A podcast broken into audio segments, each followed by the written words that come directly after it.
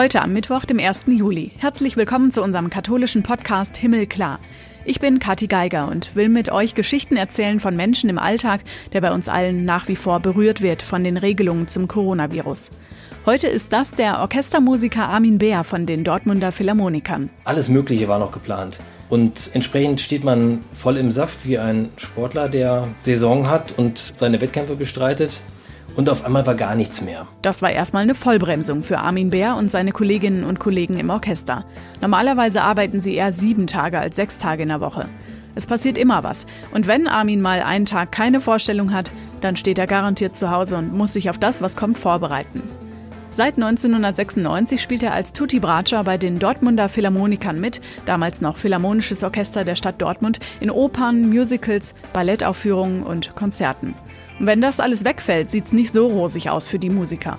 Besonders die, die freiberuflich unterwegs sind. Zum Proben konnten sie sich im Lockdown nicht treffen. Über die Kultur und wie relevant sie ist, wird auch diskutiert in Corona-Zeiten. Über das alles können wir gleich sprechen. Erstmal, was hat sich seit letzter Woche in der katholischen Welt getan? Wie sieht's rund um die Pandemie aus und was hat Schlagzeile gemacht? Es gibt weltweit mittlerweile mehr getaufte Katholiken und Katholikinnen. Die Zahl ist gestiegen und zwar um 6 Prozent. Also gibt's insgesamt ungefähr 75 Millionen Gläubige mehr von 2013 auf 2018. Auch wenn wir seit Freitag wissen, dass das in Deutschland ganz anders aussieht. Da gab es auch im letzten Jahr wieder viele Kirchenaustritte. Die katholische Kirche in Deutschland ist um nicht ganz 273.000 Menschen geschrumpft. Zusammen mit der evangelischen Kirche hat sie mehr als eine halbe Million Gläubige verloren. Am Wochenende war Bischof Georg Betzing beim Papst. Das war sein etwas verspäteter Antrittsbesuch in Rom. Betzing ist ja nicht nur der Limburger Bischof, sondern seit kurz vor Corona sozusagen der neue Vorsitzende der deutschen Bischöfe. Und das ist auch der Grund, warum sich der Besuch so lange verzögert hat. Bischof Betzing hat über das große Projekt in der deutschen Kirche, den Reformprozess des synodalen Wegs, gesprochen. Die Ratspräsidentschaft von Deutschland in der EU ab heute für ein halbes Jahr war auch Thema, genauso wie die AfD. Papst Franziskus verfolgt das alles ganz aufmerksam und weiß Bescheid, wenn es um Deutschland geht. Und die Debatte um die Fleischindustrie geht weiter. Der katholische Moraltheologe Michael Rosenberger sagt zum Beispiel, 300 bis 400 Gramm Fleisch und Wurst pro Woche sollten reichen. Heißt also jeden zweiten Tag eine 100 Gramm kleine Fleischmahlzeit Lebenszeit, wovon wir sehr weit entfernt sind, wenn man mal überlegt, dass es drei bis viermal so viel ist. Wichtig ist Rosenberger einfach ein bewusster Fleischkonsum, was für ihn nicht heißt, dass man ganz darauf verzichten muss. Und jetzt legen wir mal los mit unserem Gast. Keine Großveranstaltungen, keine großen Menschenansammlungen, Abstand halten. Ja, die Schutz- und Hygienemaßnahmen, die wir irgendwie alle kennen. Also auch geschlossene Theater, Kinos, Museen und Konzerthäuser. Seit März gibt es wenig, was zur Kultur zählt, das wir irgendwie noch machen können. Und wir gucken uns das heute mal für die Orchestermusiker an. Sie spielen ihr Instrument in der Oper oder im Musical, in Ballettaufführungen und Konzerten.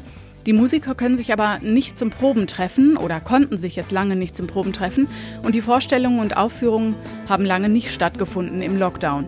Jetzt beginnen sie ganz langsam und allmählich, aber immer noch mit weniger Zuschauern und Hörern vor allem für die freischaffenden Musikerinnen und Musiker heißt das auch, sie können nichts verdienen. Auch im Konzerthaus in Dortmund war es lange leise. Armin Bär ist bei den Dortmunder Philharmonikern Bratschist, spielt also Viola im Orchester. Schönen guten Tag, Armin. Hallo, Katharina. Wie geht es dir als Berufsmusiker jetzt gerade oder so inzwischen? Also ich muss sagen, inzwischen, speziell als Berufsmusiker, geht es mir eigentlich jetzt wieder ganz gut. Tatsächlich ist heute der letzte Tag der Spielzeit. Unsere Spielzeit endet heute mit einem Konzert und das war ja lange gar nicht klar, dass das überhaupt so kommen könnte. Wir haben ganz lange gar nicht spielen können und so ganz allmählich jetzt in den letzten Wochen wieder angefangen mit ganz kleinen Schritten, weil wir auch diese ganzen Corona-Spielregeln erstmal für uns kennenlernen, mhm. ausdenken und umsetzen mussten. Und das war nichts, wo wir einfach gesagt haben, Hebel umlegen, so wir spielen wieder, sondern das ging alles nur Schritt für Schritt. Ja, klar, der Lockdown kam da schneller, als es dann jetzt irgendwie wieder in Fahrt kommt, ne? Ja, der Lockdown kam bei uns wirklich am 13.03. Da waren wir noch mit eines der letzten Theater, die wir überhaupt gespielt haben. Wir hatten eine Premiere von einer Oper vorbereitet. Und zum Probenprozess einer Oper, bis die fertig ist, gehört die Premiere noch dazu. Bis zur Premiere hin wird immer noch äh, am Konzept, am Licht, an, an allem Möglichen wird noch gefeilt und erst wenn die Premiere gespielt ist, ist das Ding fürs Haus fertig.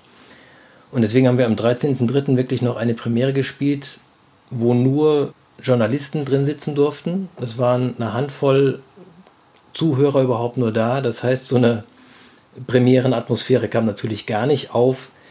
Ähm, Kritiker sind auch nicht besonders klatschfreudig. Die Stimmung war also wirklich einer Geisterpremiere angemessen.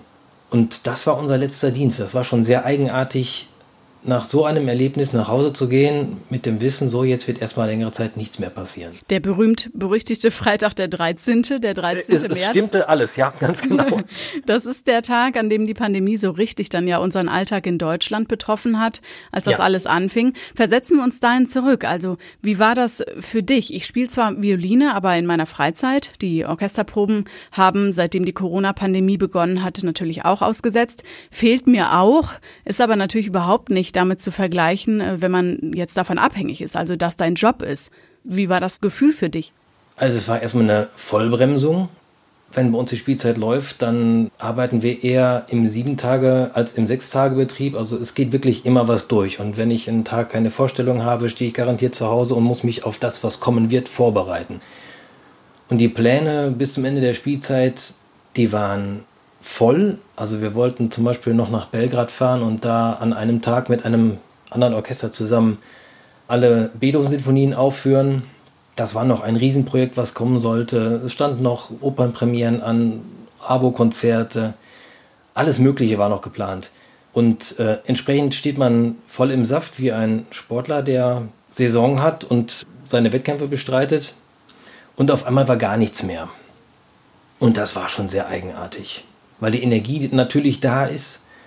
Und naja, man, also ich habe mir dann tatsächlich zu Hause relativ schnell selber wieder ein Instrument in die Hand genommen und für mich geübt, aber lustigerweise überhaupt nicht Bratsche, sondern ich habe gemerkt, ach guck mal, da liegt noch meine Geige und ich komme normalerweise nie dazu, auch mal Geige zu spielen. Ich habe als Kind mit Geige angefangen, bin dann später auf die Bratsche umgestiegen, weil das ähm, für mich schon besser passt.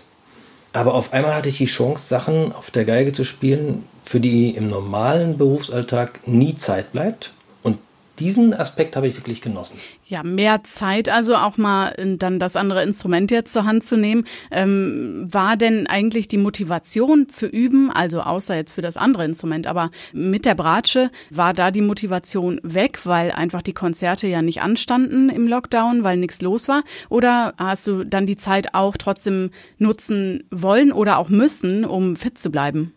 Also fit bleiben ist ganz wichtig weil ja für uns auch nie klar war, wann geht es wieder los. In den ersten Wochen dachten wir noch, okay, das ist eine Unterbrechung von zwei, drei, vielleicht vier Wochen und dann fangen wir wieder an zu spielen. Und äh, da können wir uns längere Pausen im Üben gar nicht leisten. Äh, noch schlimmer ist das für Bläser, weil die ihre ganze Muskulatur, Atmung, Lippenspannung, das müssen die alles fit halten. Mhm. Ähm, die mussten also wirklich richtig dranbleiben. Und ich habe mir eben erlaubt, den kleinen Umweg auf die Geige zu nehmen, wo ich im Prinzip den gleichen Bewegungsablauf habe, aber andere Bedingungen. Also ich habe dann schon gemerkt, als ich später wieder zu Bratsche rübergewechselt bin, man muss auf der Bratsche anders arbeiten als auf der Geige. Aber es war schon gut, äh, die ganze Zeit ein Instrument in der Hand gehabt zu haben. Und hat deine Familie oder Nachbarn oder so nicht irgendwann auch genervt, die dich ja dann jetzt viel mehr üben gehört haben, weil du nicht in der Philharmonie sitzt, während du probst?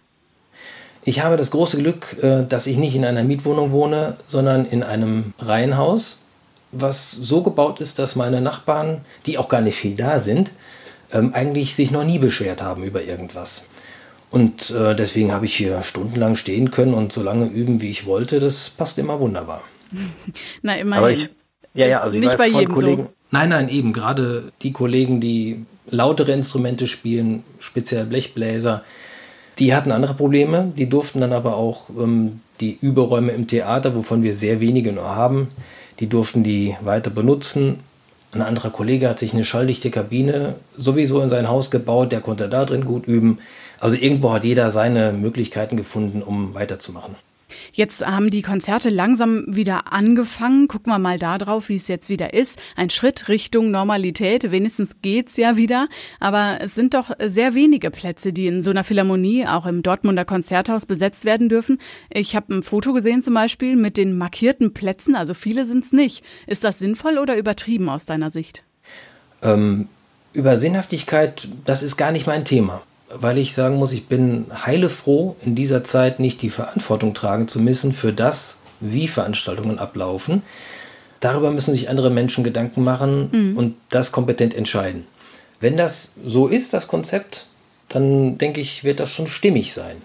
Ich habe selber ein Konzert noch nicht gespielt unter diesen Bedingungen, sprich im Opernhaus oder im Konzerthaus mit ganz vielen gesperrten Plätzen. Das, was ich gemacht habe bis jetzt, waren alles Konzerte, die Open Air stattgefunden haben. Das war zum Beispiel bei einem Altenheim im Garten zu spielen, äh, wo die Leute in ihren Zimmern geblieben sind und durchs Fenster geguckt haben oder vor einem Mehrgenerationenhaus, wo wir in einem Pavillon im Garten gesessen haben und es standen ein paar Stühle auf der Wiese. Das war also ein sehr, sehr offenes Format. Und dann hatten wir zuletzt ähm, im Theater Terrassenkonzerte. Da hatten wir eine überdachte Bühne auf der Opernterrasse aufgebaut und davor 100 Stühle, die paarweise zusammenstanden, mit Abstand.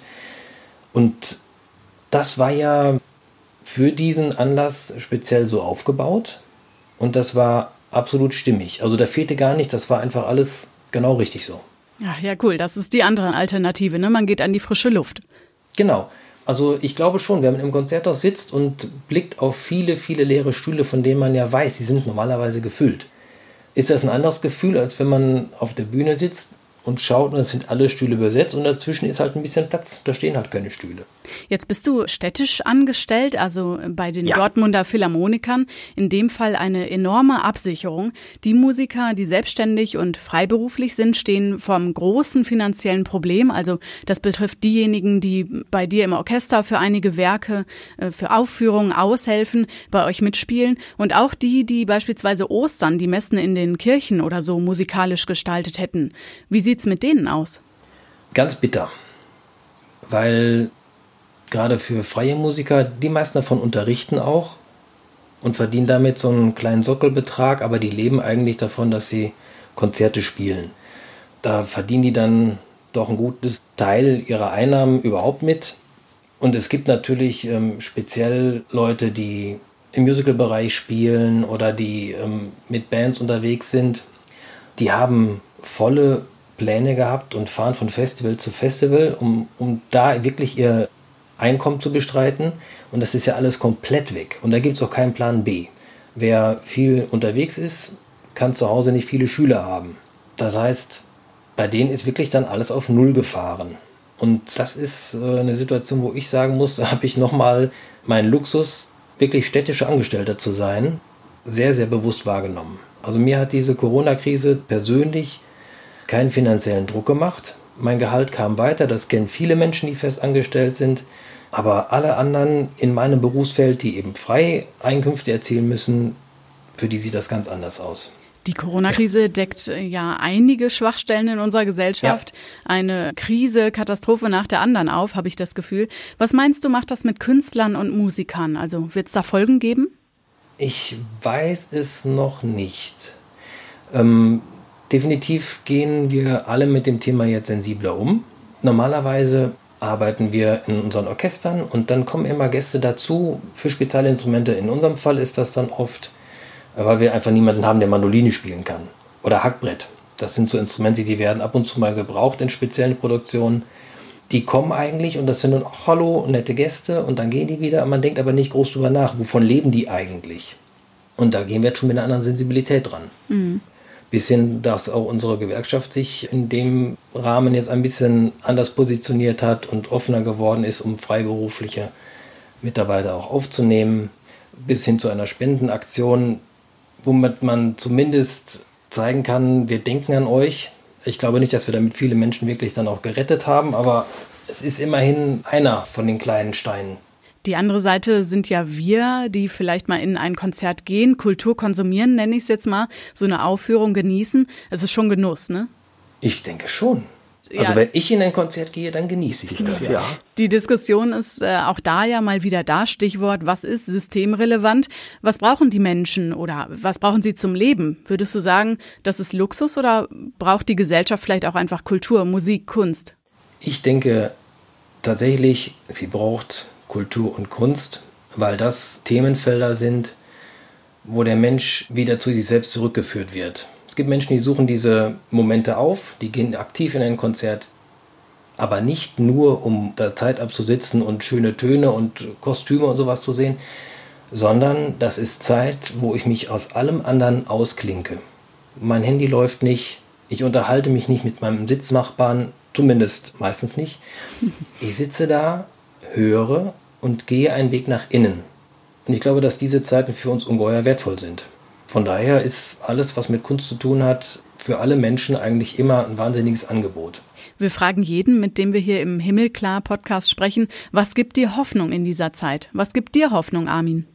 Aha, okay. Ähm, zuerst hatte ich tatsächlich das Gefühl, dass diese Zeit jetzt, so krisenhaft sie ist, eine unglaubliche Chance auch ist, weil ich äh, selten das Gefühl hatte, wenn ich mich in meinem Ortsteil bewege oder in der Stadt bewege, dass die Menschen so rücksichtsvoll miteinander umgehen. Äh, dass niemand anderen über den Weg rennt, dass man sich gegenseitig Platz macht, alles in Ruhe. Ich finde, es war eine ganz andere Aufmerksamkeit auf meine Mitmenschen da. Das hat sich jetzt schon wieder so ein bisschen verloren. Ich hoffe, dass davon trotzdem was bleibt, dass wir einfach wieder das Gefühl haben, dass nicht jeder für sich selber kämpfen muss, sondern dass wir alle zusammen eine Gesellschaft sind und eine Gemeinschaft sind, mhm. wo jeder seine Stärken einbringen darf, damit alle zusammen vorwärts kommen. Woher nimmst du diese Kraft in so einer ungewöhnlichen Zeit?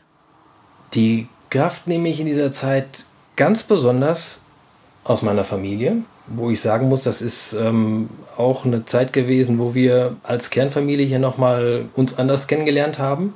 Wir sind wunderbar miteinander ausgekommen. Das fand ich echt klasse. Aber ich habe natürlich auch andere Einflüsse gehabt. Da fällt mir zum Beispiel jetzt ein Buch ein, das ich gelesen habe. Ähm, von Michael Tiedig, der war bei uns früher in meiner Heimatgemeinde Gemeindereferent, ist dann leider ein bisschen weiter weggezogen, arbeitet woanders, hat aber ein Buch geschrieben, Die Matrix des christlichen Glaubens heißt das. Das war für mich auch echt so ein, äh, ich sag mal, ein Hoffnungsbuch. Und das Buch ist genau in dieser Zeit jetzt rausgekommen. Ich habe es gelesen und es sind ganz tolle Texte da drin, wo er ein Menschenbild darlegt, wo ich sage, ja genau, das ist das, was Gott eigentlich wollte, wie wir Menschen uns selber sehen sollen als geliebte Wesen. Und genau in dieser Zeit, wo so viel Mitmenschliches auf einmal, was immer normal war, in Frage gestellt wurde, nochmal so einen Text zu lesen, der sagt, weißt du was, egal was passiert, egal was dich umtreibt, du bist gut, Gott hat dich so gewollt, das fand ich unglaublich tröstlich. Vielen herzlichen Dank. Ja, bitteschön, Kathi. Das war unser Himmelklar-Podcast für heute. Wir haben mal geguckt, wie es den Künstlern und Musikern aktuell geht, was der Lockdown, um das Coronavirus einzudämmen, für den Bratschisten Armin Bär bedeutet hat, den Orchestermusiker bei den Dortmunder Philharmonikern. Übrigens habe ich von Armin noch eine Kostprobe zum Hören gekriegt, die natürlich auch für euch ist. Könnt ihr euch im Anschluss anhören, wenn ihr möchtet. Wenn ihr wissen wollt, warum ihr jetzt auch eine weibliche Stimme im Himmelklar-Podcast hört, wer ich bin, hört euch die Bonusfolge vom Sonntag an. Da gibt's die Antwort. Und ein paar spannende Geschichten von Renato von hinter den Kulissen. Das alles, alle bisherigen Folgen gibt's online auf himmelklar.de. Ihr findet uns auf Facebook und Instagram als Himmelklar Podcast und auf Twitter als Himmelklar-Pod. Nächste Woche ist Renato Schlegelmilch wieder dran und wir hören uns in zwei Wochen. Macht's gut! Und jetzt die versprochene Hörprobe. Zwei Variationen, die Armin Bär komponiert hat und auf seiner Geige gespielt hat, über die neunte Sinfonie von Ludwig van Beethoven. Das Original kennt ihr ganz sicher, auch als Freude schöner Götterfunken. Eingefallen ist das Armin in der Corona-Zeit jetzt. Bleibt einfach dran.